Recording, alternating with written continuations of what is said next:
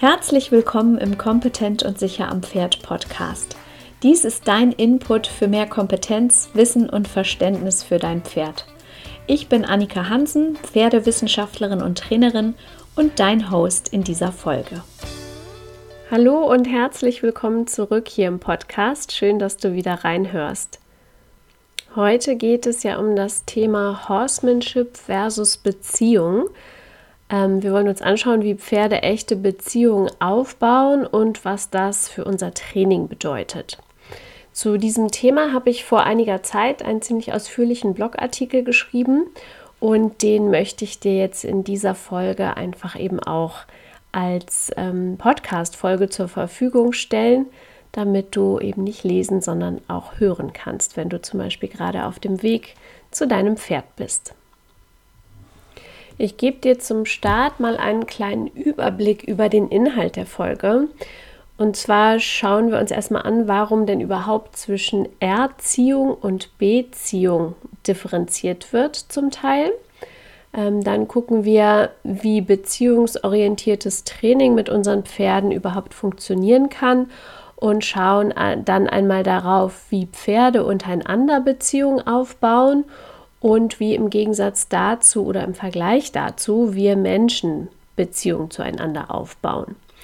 Und zum Schluss schauen wir uns dann natürlich an, wie können denn jetzt Pferd und Mensch bestmöglich äh, zusammenfinden und wie passen diese Erkenntnisse, die wir vielleicht aus dieser Folge dann mitnehmen, jetzt mit unserem Pferdetraining zusammen. Also passen Horsemanship und Beziehung am Ende des Tages wirklich zusammen. Wir starten mal so ein bisschen rein ins Thema. Und zwar ist es ja wie so häufig so, dass ich auch zu diesem Thema natürlich einen persönlichen Bezug habe. Ähm, und der war quasi so ein bisschen der Auslöser dafür, dass ich mich damit intensiver beschäftigt habe. Wie du vielleicht weißt, bin ich Mutter von zwei Kindern und allein dadurch beschäftige ich mich natürlich irgendwie seit Jahren mit dem Thema Erziehung, beziehungsweise spricht man heute eben eigentlich lieber von Beziehung statt von Erziehung. Und das ist ja irgendwie auch schön, denn wir wollen in erster Linie natürlich eine Beziehung zu unseren Kindern haben und zu unseren Pferden eben genauso. Ähm, und wir wollen sie nicht vorrangig in bestimmte Normen oder Formen reinpressen. In der bedürfnis- oder beziehungsorientierten Erziehung geht es darum, hinter jedem Verhalten eines Kindes das zugrunde liegende Bedürfnis zu erkennen und das Bedürfnis eben auch zu befriedigen. Die neueste Forschung geht davon aus, dass Kinder grundsätzlich eigentlich immer mit ihren Eltern kooperieren wollen. Sie verfolgen nämlich das gleiche übergeordnete Ziel, nämlich ein harmonisches Zusammensein, in dem sich jeder authentisch zeigen darf, gesehen wird und in dem alle Beteiligten wachsen und sich entfalten dürfen. Immer unter Rücksichtnahme auf die Bedürfnisse und Freiheiten des anderen. Wenn unsere Kinder jetzt einmal nicht mit uns kooperieren, gibt es dafür einen Grund. Entweder stimmt das kurzfristige Ziel des Kindes nicht mit dem kurzfristigen Ziel der Eltern überein, oder das Kind hat eben ein bestimmtes unerfülltes Bedürfnis, äh, das es davon abhält, mit seinen Eltern zu kooperieren. Und bei den Pferden, wenn wir da genau drüber nachdenken, ist es eben eigentlich gar nicht anders. Also je länger ich mich gedanklich mit diesen beiden Themenbereichen beziehungsorientierte Erziehung und Beziehung zwischen Pferden und Menschen bewege, desto mehr Parallelen entdecke ich da. Ich erzähle dir jetzt nichts Neues, wenn ich sage, dass Pferde als Herdentiere hochsoziale Wesen sind. Und als solche suchen alle Pferde nach Verbindung, nach Beziehung, entweder innerhalb ihrer Herde oder eben auch außerhalb. Und wenn unsere Pferde einmal nicht kooperieren mit uns, dann hat das einen Grund, eigentlich genauso wie bei den Kindern. Die Frage ist jetzt natürlich nur, wie du damit umgehst, wenn dein Pferd nicht kooperiert. Du kannst dein Pferd natürlich maßregeln und mit Druck auf es einwirken und somit das Verhalten, was es zeigt, unterbinden. In der Kindererziehung hat man das früher genauso gemacht. Das nennt man Behaviorismus, also mit Lob und Tadel arbeiten. Passiert ja auch manchmal immer noch. Ähm, und so werden eben bestimmte Verhaltensweisen an bzw. abgewöhnt. Oder du kannst eben versuchen, hinter das Verhalten deines Pferdes zu schauen und herausfinden, was dazu geführt hat, dass es dieses Verhalten zeigt. Also ist es zum Beispiel Unverständnis, ist es Angst, ist es vielleicht eine frühere negative Erfahrung oder hat dein Pferd ein körperliches Problem oder ist es vielleicht erlernte Hilflosigkeit, ein bestimmter Außenreiz, auf den es so reagiert. Oder hat es in dem Moment einfach zu viel aufgestaute Energie, die es über ein bestimmtes Ventil äh, loswerden muss. Das kann natürlich auch sein. Die beiden Forscherinnen Emily Keeson und Jessie Sams haben zum Beispiel in einer ihrer Arbeiten 2020 herausgefunden, dass Reaktionen wie Erschrecken, Bocken, Steigen und so weiter beim Pferd oft unmittelbare Stressreaktionen sind, die gar keinen wirklichen Denkprozess im Gehirn durchlaufen, sondern aufgrund eines hohen Adrenalinspiegels reflexartig ablaufen. Und dann kann man sich eigentlich schon herleiten, dass es meistens wenig Sinn ergibt, dieses instinktive Verhalten, dieses reflexartige Verhalten, was da auftritt, äh, zu bestrafen ähm, und das Pferd damit noch mehr unter Stress zu setzen. Jetzt ist es natürlich so, es gibt einfach Verhaltensweisen, die sofort unterbunden werden müssen, da sie in direktem Zusammenhang mit äh, unserer Sicherheit stehen, sowohl vom Pferd als auch von uns Menschen. Und es ist natürlich absolut wichtig, dass dein Pferd gewisse Rund Grundregeln kennt und auch befolgt, weil es sind eben einfach Pferde ähm, mit rund 600 Kilogramm Eigengewicht und keine kleinen Kinder. Also, wie geht denn jetzt beziehungsorientiertes Training? Die wichtigste Voraussetzung für ein beziehungsorientiertes Training für mich ist, dass dein Pferd und du eine gemeinsame Sprache entwickelt habt. Dass es dich versteht, dich respektiert und dir vertraut und du im Gegenzug auch das gleiche Verständnis, Vertrauen und den gleichen Respekt deinem Pferd entgegenbringen kannst. Denn dann kannst du individuell auf dein Pferd eingehen, es in seinen Stimmungen, seinen mentalen Themen und seinen Bedürfnissen sehen und wahrnehmen.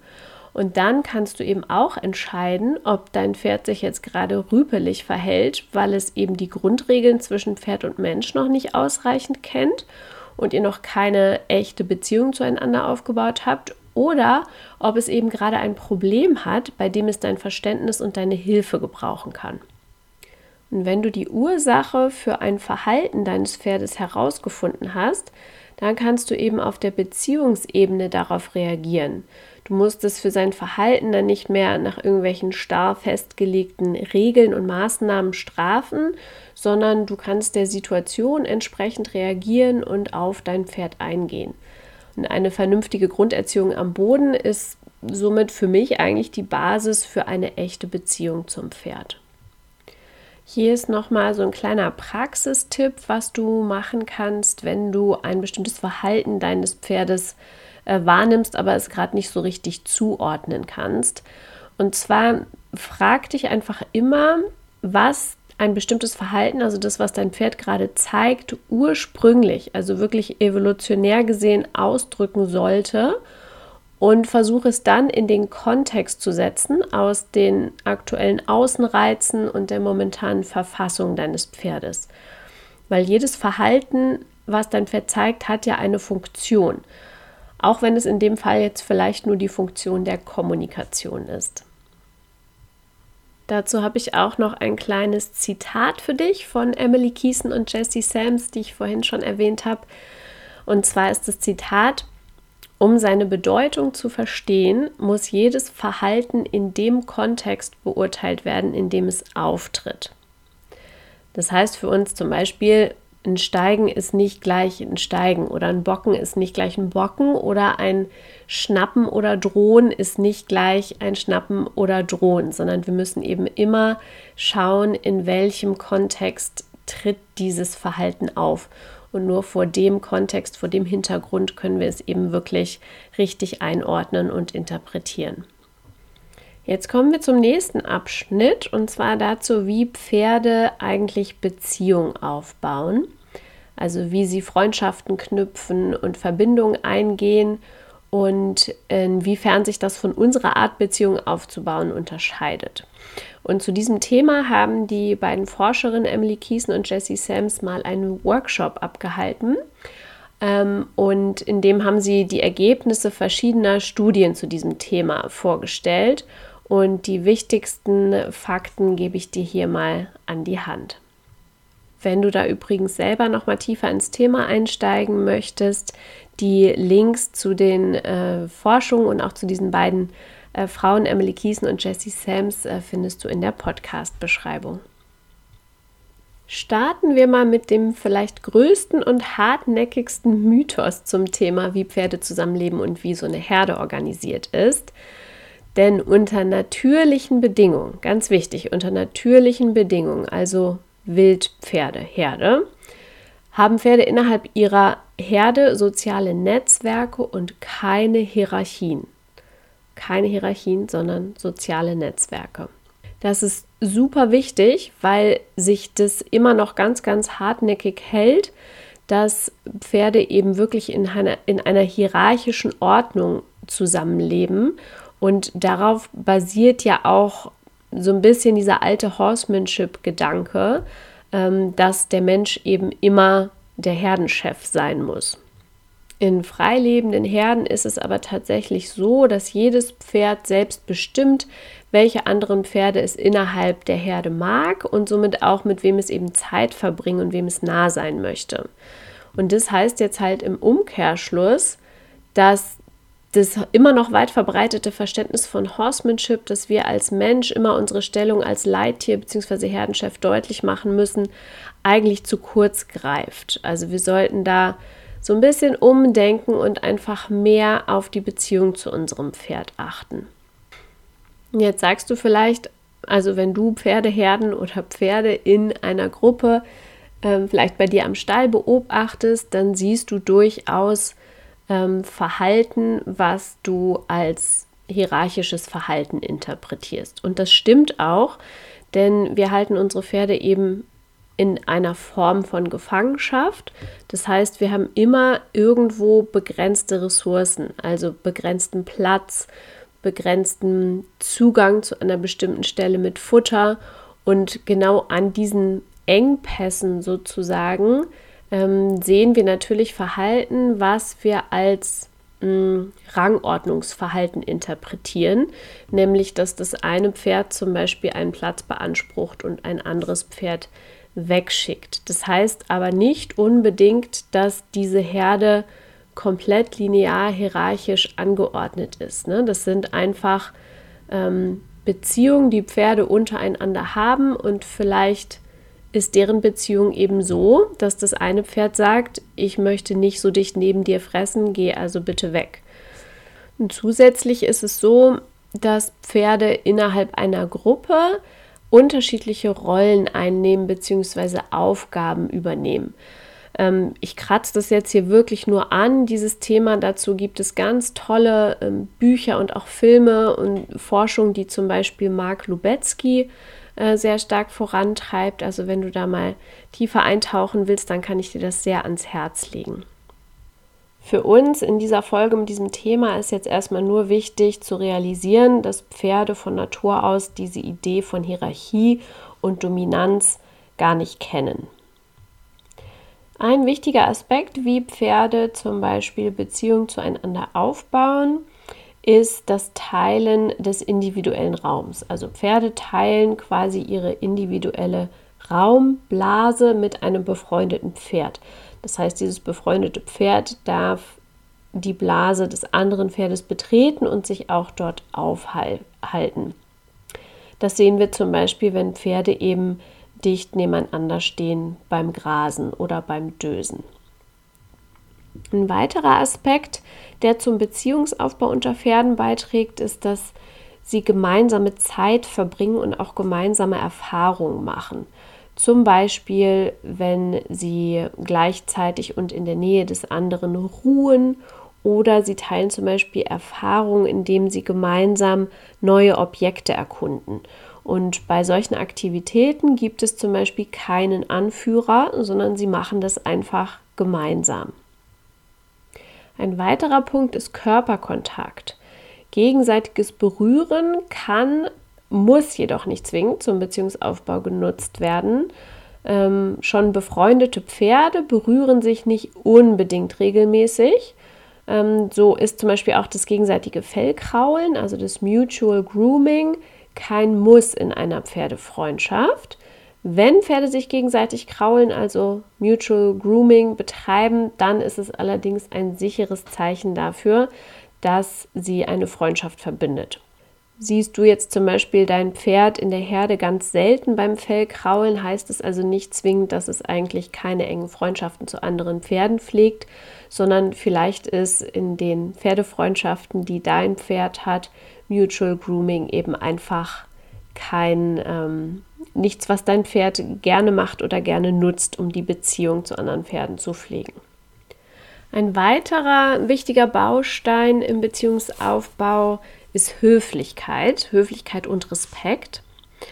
Ähm, in einer Freundschaft achten die Pferde nämlich gegenseitig stark auf die Bedürfnisse des anderen. Und das betrifft äh, besonders die Entscheidung darüber, was gemacht wird und wie viel Kontakt erwünscht ist.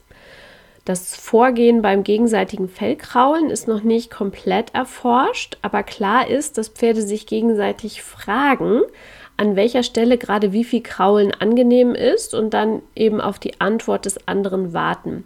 Und so respektieren sie die Bedürfnisse und die Wünsche des Gegenübers und äh, stärken ihre Bindung zueinander. Noch ein Wort zur Kommunikation der Pferde untereinander und zur Körpersprache. Um sich miteinander zu verständigen, nutzen Pferde zum Beispiel keinen Augenkontakt. Sie benutzen eben hauptsächlich nonverbale Signale, also ihre Körpersprache. Ja, und zum Schluss habe ich noch einen Punkt zum Thema Futter, der wahrscheinlich etwas kontrovers diskutiert ist. Ähm, Pferde geben sich nämlich gegenseitig kein Futter, um ihre soziale Bindung aufzubauen oder zu stärken. Das heißt also auch, dass wenn wir uns daran orientieren wollen, wie die Pferdebeziehung aufbauen, dass Futter sich nicht eignet, um eine echte Beziehung zum Pferd aufzubauen. Natürlich, unabhängig davon gibt es bestimmte Situationen, in denen man Futter als positive Verstärkung durchaus nutzen kann und damit auch sinnvoll arbeiten kann. Aber wir müssen uns klar machen, dass es dabei dann eben um Training geht und nicht um den Beziehungsaufbau.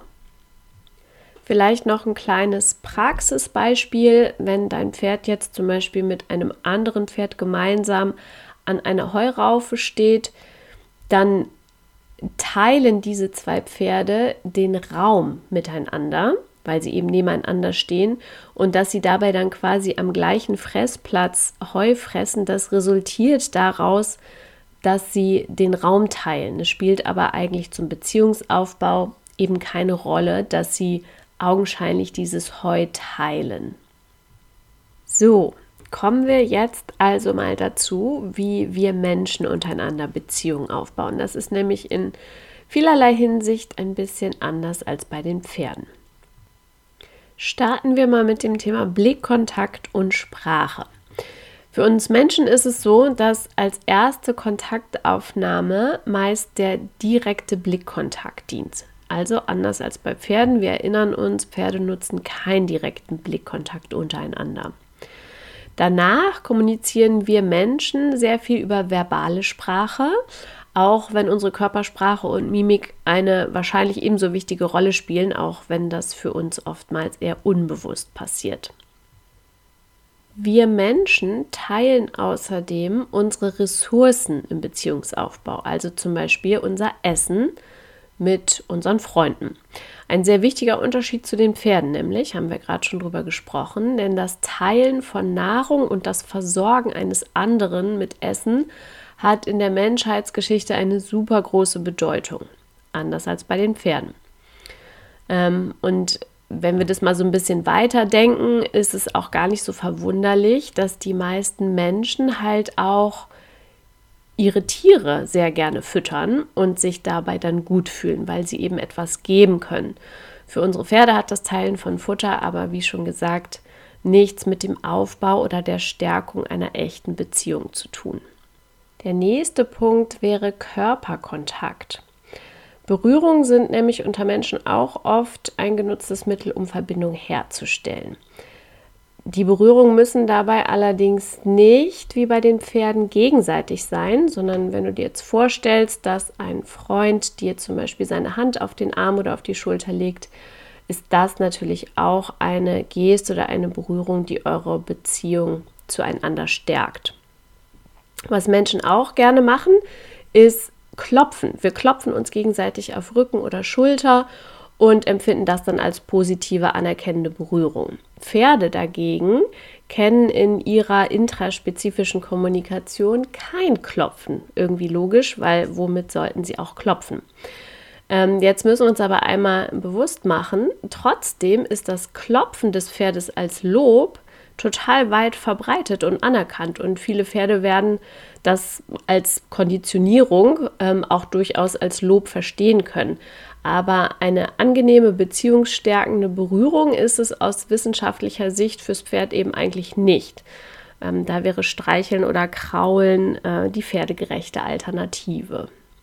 Als letzten Punkt hätten wir jetzt noch äh, das Thema gemeinsame Zeit und Erfahrung. Das ist auf jeden Fall etwas, was uns mit den Pferden verbindet denn das nutzen sowohl Pferde als auch Menschen, um die Beziehung zueinander zu stärken. Also wir suchen die Nähe eines anderen Menschen und besonders gemeinsame Aktivitäten und Erfahrungen stärken eben das Band einer Freundschaft.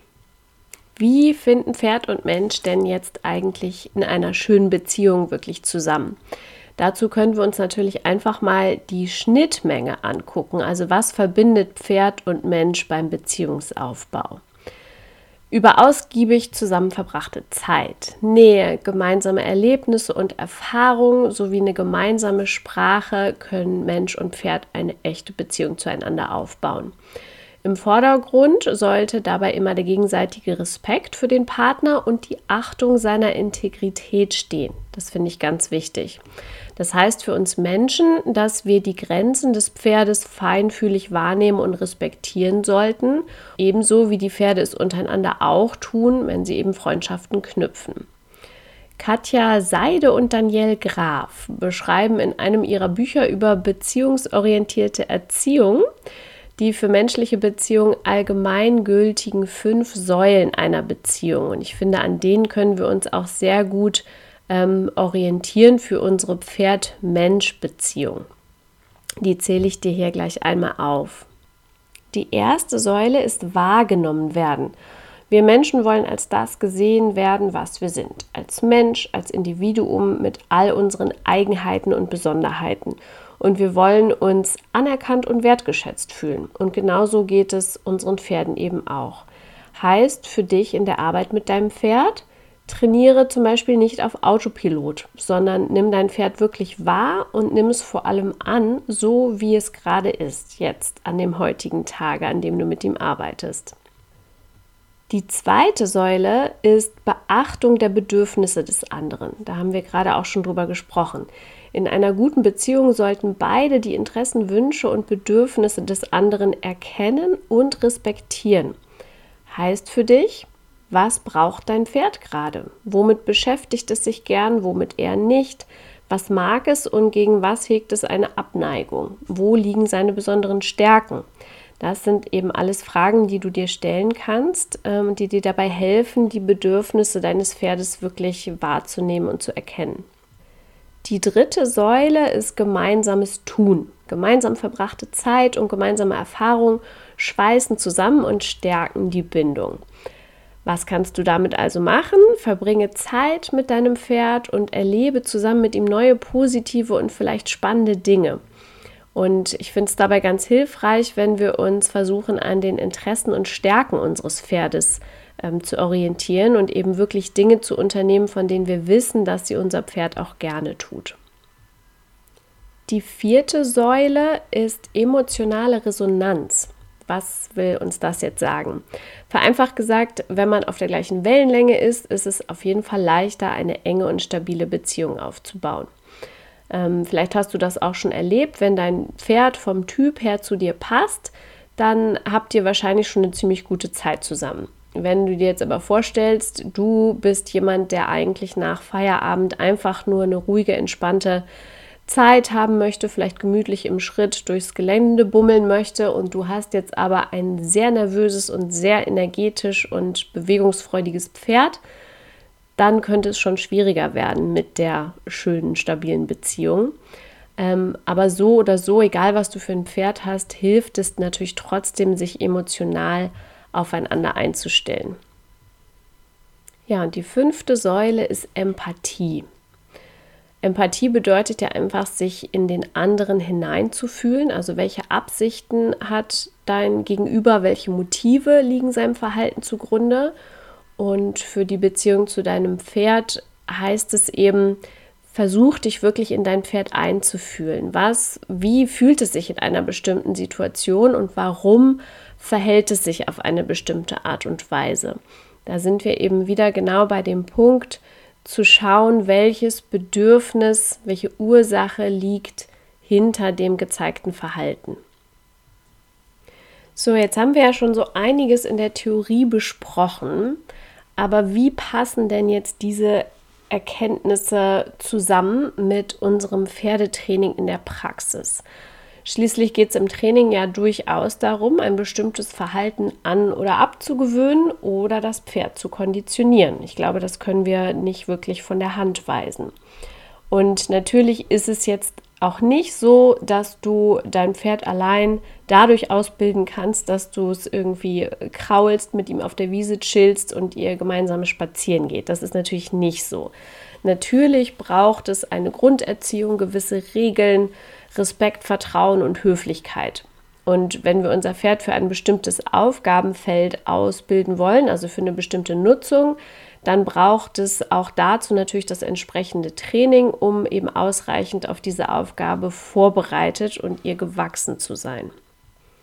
Aber ich finde einfach, es wird immer klarer, dass es ja nicht nur viel schöner ist, wenn das Pferd bei diesem Training mit uns in einem Boot sitzt, sondern dass es dann eben für Pferd und Mensch das Training eigentlich auch ganz stark erleichtern kann. Denn wenn wir eine echte Beziehung haben, also wirklich befreundet sind, wenn unser Pferd das wirklich so wahrnimmt, dann können wir mit einer viel höheren Eigenmotivation und auch Zufriedenheit des Pferdes rechnen. Und das wiederum kann sich natürlich nur positiv auf unser Training auswirken. Also für mich ist die Basis einer Beziehung im Prinzip die respektvolle Grunderziehung, also das Abstecken von gewissen Rahmenbedingungen, wie wir miteinander umgehen wollen. Und an diese Rahmenbedingungen müssen sich eben Pferd und Mensch halten, nicht nur das Pferd. Also es ist keine Einbahnstraße, sondern es geht immer auch wirklich darum, dass wir uns dementsprechend verhalten. Weil ich zum Beispiel möchte jetzt immer im Umgang mit dem Pferd, dass mein Raum und meine Grenzen gewahrt werden, dass mein Pferd also zum Beispiel vorsichtig und freundlich mit mir in Kontakt tritt. Aber genauso muss ich natürlich auch den Raum des Pferdes respektieren und seine körperliche Integrität wahren. Ich muss also seine momentanen Grenzen wahrnehmen und die eben auch akzeptieren, anstatt achtlos darüber hinwegzugehen. Und dazu können ganz viele verschiedene Dinge gehören. Zum Beispiel auch, dass ich ein Pferd nicht einfach so am Kopf berühre, wenn es mir zeigt, dass es das nicht mag. Da habe ich nicht das Recht zu, einfach über seine Grenzen hinwegzugehen. Natürlich ist es trotzdem so, dass es als Reitpferd lernen muss, gewisse Berührungen am Körper zu akzeptieren. Das ist völlig logisch. Aber auch das kann man natürlich höflich, geduldig und mit Respekt dem Pferd beibringen. Und ich glaube, da liegt schon wirklich der große Unterschied im feinen Detail. Ja, zum Abschluss jetzt nochmal die große Frage, wie passen denn jetzt Training und Beziehung eigentlich zusammen? Und an der Stelle möchte ich auch nochmal den Begriff Horsemanship einmal mit reinnehmen, ähm, weil der einfach heute ja mit, glaube ich, vielen Bedeutungen belegt ist, aber vielleicht gar nicht mehr so mit der ursprünglichen Bedeutung. Denn für mich heißt Horsemanship in seiner ursprünglichen Bedeutung eigentlich nichts anderes als ein pferdegerechter Umgang in einer respektvollen Beziehung.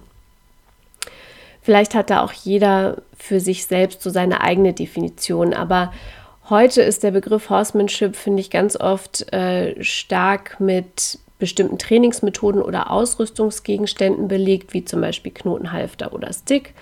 Und das finde ich total schade, denn die eigentliche Idee hinter dem Wort, ähm, glaube ich, ist da total in den Hintergrund gerückt und ja, bildet es einfach gar nicht mehr ab, was die meisten Freizeitreiter heute doch eigentlich mit ihrem Pferd möchten. Ähm, ich nehme da heute in der Pferdewelt so zwei Extreme von Beziehungsaufbau, wenn man es so sagen will, zwischen Mensch und Pferd wahr, die aus meiner Sicht beide eigentlich nicht so richtig artgerecht sind. Das eine Extrem ist eben die Art von Horsemanship, die sehr strikten Regeln innerhalb eines ziemlich starren Systems folgt und die für mein Gefühl ähm, von einer eher maskulinen und technischen Dominanz geprägt ist. Und in dieser Ausprägung von Horsemanship geht es halt weniger um die Bedürfnisse oder den Kontext eines Verhaltens, als vielmehr um das Verhalten selbst und dessen Korrektur. Und die Führungsposition des Menschen wird da eben wiederholt und stark betont. Und das ist, glaube ich, auch so ein bisschen das, was jetzt ähm, heutzutage doch immer mehr äh, kritisiert wird, dass die Pferde eben, die nach diesem Schema gearbeitet werden, ja, die sind zwar brav, also zumindest erlebe ich die oft als brav, aber sie sind eben nicht besonders motiviert und auch nicht besonders zufrieden und äh, machen da auf mich eigentlich häufig eher einen frustrierten Eindruck und vielleicht muss man da auch noch mal das Wort erlernte Hilflosigkeit so ein bisschen mit reinnehmen. Ja, und das andere Extrem ist eben der Versuch, eine Beziehung zum Pferd auf einer vermenschlichten Ebene aufzubauen. Ähm, und dabei werden dann eben menschliche Beziehungsmuster auf das Pferd projiziert und so halt oft dessen Verhaltensweisen auch einfach falsch interpretiert. Mm, dabei wird das Pferd, finde ich, mit seinen arttypischen Bedürfnissen auch verkannt. Zum Beispiel, wenn es aus falscher Tierliebe mit ähm, überflüssigen Futtergeschenken überversorgt wird. Dafür fehlen dann in einer solchen Pferd-Mensch-Beziehung im Gegensatz zu dem ersten Extrem, was ich geschildert habe, ähm, halt oft der echte Respekt, ähm, das Vertrauen und auch die Sicherheit im Umgang. Ja, für mein Verständnis ist da eben weder das eine noch das andere Extrem so wirklich zielführend. Und ich glaube, wir sind da heutzutage wirklich alle gefragt, Dinge zu hinterfragen, uns zu belesen, uns Wissen anzueignen und uns auf der einen Seite eben wirklich zurück auf die Basics zu besinnen und auf der anderen Seite aber eben auch moderne neue Wege zu gehen. Ich glaube, wir können uns über Bodenarbeit eine gemeinsame Sprache mit dem Pferd aufbauen und so auch gewisse Grundregeln der Höflichkeit und des Respekts etablieren. Außerdem können wir unserem Pferd so schon zeigen, dass wir seine Körpersprache verstehen und seine Bedürfnisse erkennen und diese eben auch respektieren. Und das allein schafft ja schon Verbindung und Nähe. Und auf dieser Basis können wir dann eben harmonisch Zeit mit unserem Pferd verbringen und gemeinsame Erfahrungen sammeln. Und wir erinnern uns, um die Bindung zu stärken, sollte es auch immer mal wieder einen Raum geben, in dem beide, also Pferd und Mensch, gleichberechtigt sind und gemeinsam entscheiden können.